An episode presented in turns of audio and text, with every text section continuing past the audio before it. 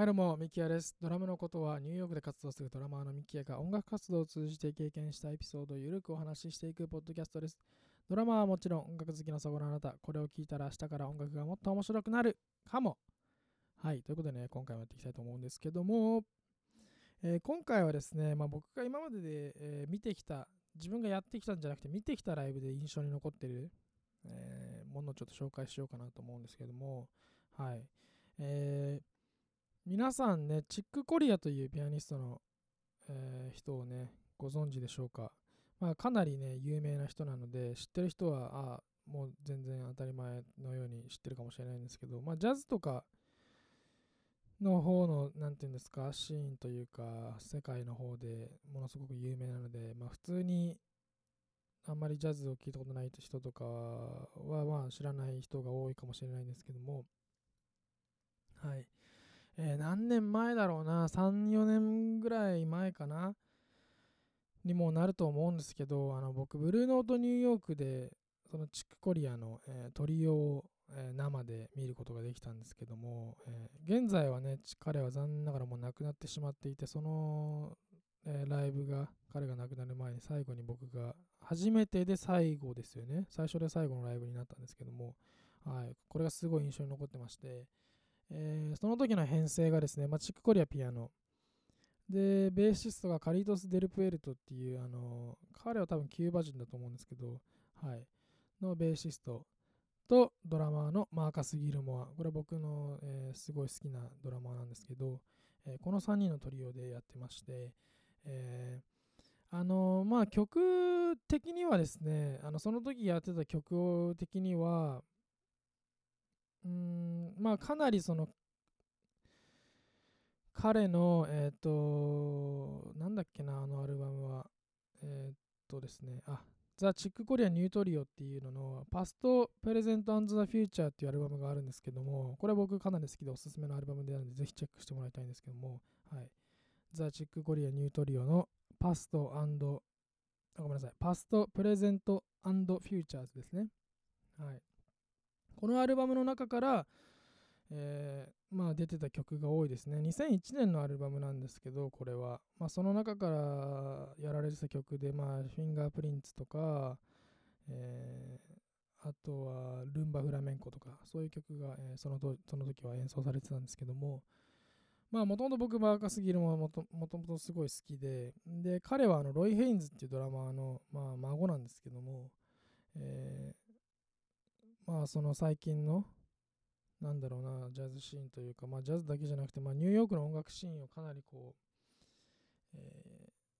率いてるじゃないですけどまあ彼は彼のニューサウンドがあるんではい。まあそのねその一人一人の紹介っていうのはまた別のところでしたいと思うんですけどまあそれがすごい印象に残ってましてもともとチックコリアの音楽に出会ったのは僕が12歳ぐらいの時かな中学生ぐらいの時がきっかけであの当時僕父親とその日本のいろんなところツアーに回ってるっていう活動を、えしてまして、えーその時にですね、まあ、僕と父と、えもう一人ピアニストで竹内大輔さんというね、えー方と一緒に、えツアーに回らせてもらってたんですけども、え竹内大輔さんは現在あのトライフォースという、えバンドをはじめ、え自分のねご自身のあの、まあ、トリオであったりとか、えーいろんな音楽活動されてて、まあ、忙しそうにしてるなーっていつもインスタグラム見てるんですけど、はい。この竹内大輔さんがですね、あのーまあ僕に、まあ僕がそれまでジャズとかそういう音楽が全然聞いたことなかったというか、まあ別にジャズを聴きたくて、えーっと、そのもともとそのね僕大好き兄ちゃんって呼んでるんですけど、まあ、当時から呼んでたんですけど大好き兄ちゃんにそのおすすめの音楽をちょっと教えてもらいたいなと思いましてあのーすごい今まではその父と一緒にやってる音楽か、まあ、その父がよく聴く音楽以外はあまり聞いたことなかなかったのでこの大好き兄ちゃんに音楽をこうちょっとねおすすめの音楽なんかちょっと教えてもらいたいなっていうそのちょっとその時は自分で何かその枠からちょっと超えた音楽をちょっと知ってみたいなって多分思いがあったなと思うんですけど、それであの、まあ、聞いてみたところ、まあ、チックコリア聞いてみない、チックコリアのスペイン、定番ですよね。はい、このチックコリアの、ね、スペインをちょっと聞いてみなよって言われた時に、まあ、それは多分ジャズっていうことで、ジャズを知りたくて聞いたとかいうことじゃないと思うんですけど、まあ、スペインってね、あの別にストレートヘッドのスイングとかじゃないので、まあ、ちょっと違うんですけど、はい、それをあの紹介してもらって、そこからかなり衝撃を受けまして、うわ、なんか歌入ってなくても、こんだけ、なんだろうな、なんか表現できて、で、なんだろう、そのメッセージ、なんか伝わるものがあって、僕今までそれまであんまりその歌が入ってない曲とか全然多分、なんか自分から聞いたことなかったと思うんですけど、そのチックコリアのスペインを聞いたときに、あなんかこういう世界があるのかというふうに感銘を受けまして、で、そこからですね、ずっと聴き始めて、だから中学はもうずっとチックコリアとか、うん、そういう音楽をずっと聴いてましたね。はい。で、それでまあずっと好きだったんですけども、それでニューヨークに来てから、まあその数年前に、えー、初めて、えー、見れたということで、かなりあのー、それが印象に残ってるライブですかね。なんかもう、マーカス・ギルモアはもう僕はその彼のボキャブラリーというかフレーズがものすごい好きで、はい、とかそのまあグルーブのアプローチとかがすごい好きなんですけど、カリートス・デルペルトはもう普通にめちゃめちゃソリッドで、あのー、まあもともとそのね、多分アフロキューバンなのかな？えっ、ー、とまあそのラテン系の多分キューバ系の音楽とかそういうチキコリアの音楽はそのラテン系の何て言うんですかインフルエンスを受けたものが多いのかなって自分で思うので、え、なんかそういうのとうまくこう噛み合ってる、え、感じの。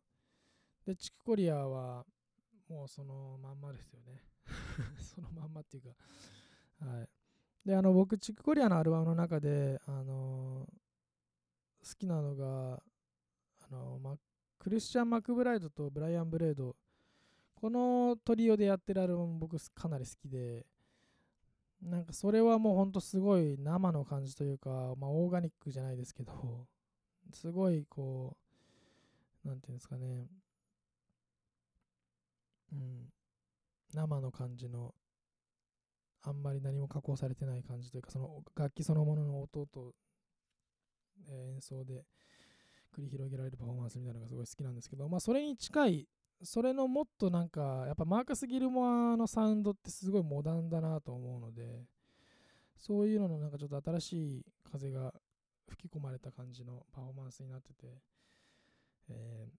僕個人的にはすごい、え、楽しかったですね、そのライブを見て。で、まあそれからですね、もう一回またどっかで弾ける機会があればなと思って、まあ結局残念ながらね、聞けなかったんですけども、はい。というのが結構印象に残っているライブでした。はい。ぜひね、チックコリアのこのアルバム、えー、なんだっけ、パスト、プレゼントザ・フューチャーですね。えー、ぜひチェックしてみてもらいたいと思います。あと、そのチックコリアのね、トリロジーっていう別のアルバムも、これはチックコリアとクリスチャン・マクブライド、えー、ブライアン・ブレードでやったやつですね。これもぜひね、チェックしてもらいたいと思います。はい。えー、皆さんね、どういうなんか今までライブでなんか印象に残ってる音楽とか、ライブとか、なんかそういうのがあったらぜひね、僕にもちょっと教えてもらいたいなと思うんですけど、はい。えー、まあちょっとね、今回はこんな感じで終わりにしようかなと思います。はい。えー、ぜひですね、えー、お問い合わせですとか、えー、リクエストですとか、えー、いろいろね、あの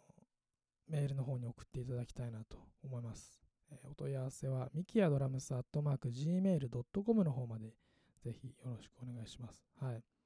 えー、どんな人が聞いてるのかなとか、どんな人がなんかどういうことを思ってるのかとかね、ぜひね、ちょっと聞いてみたいので、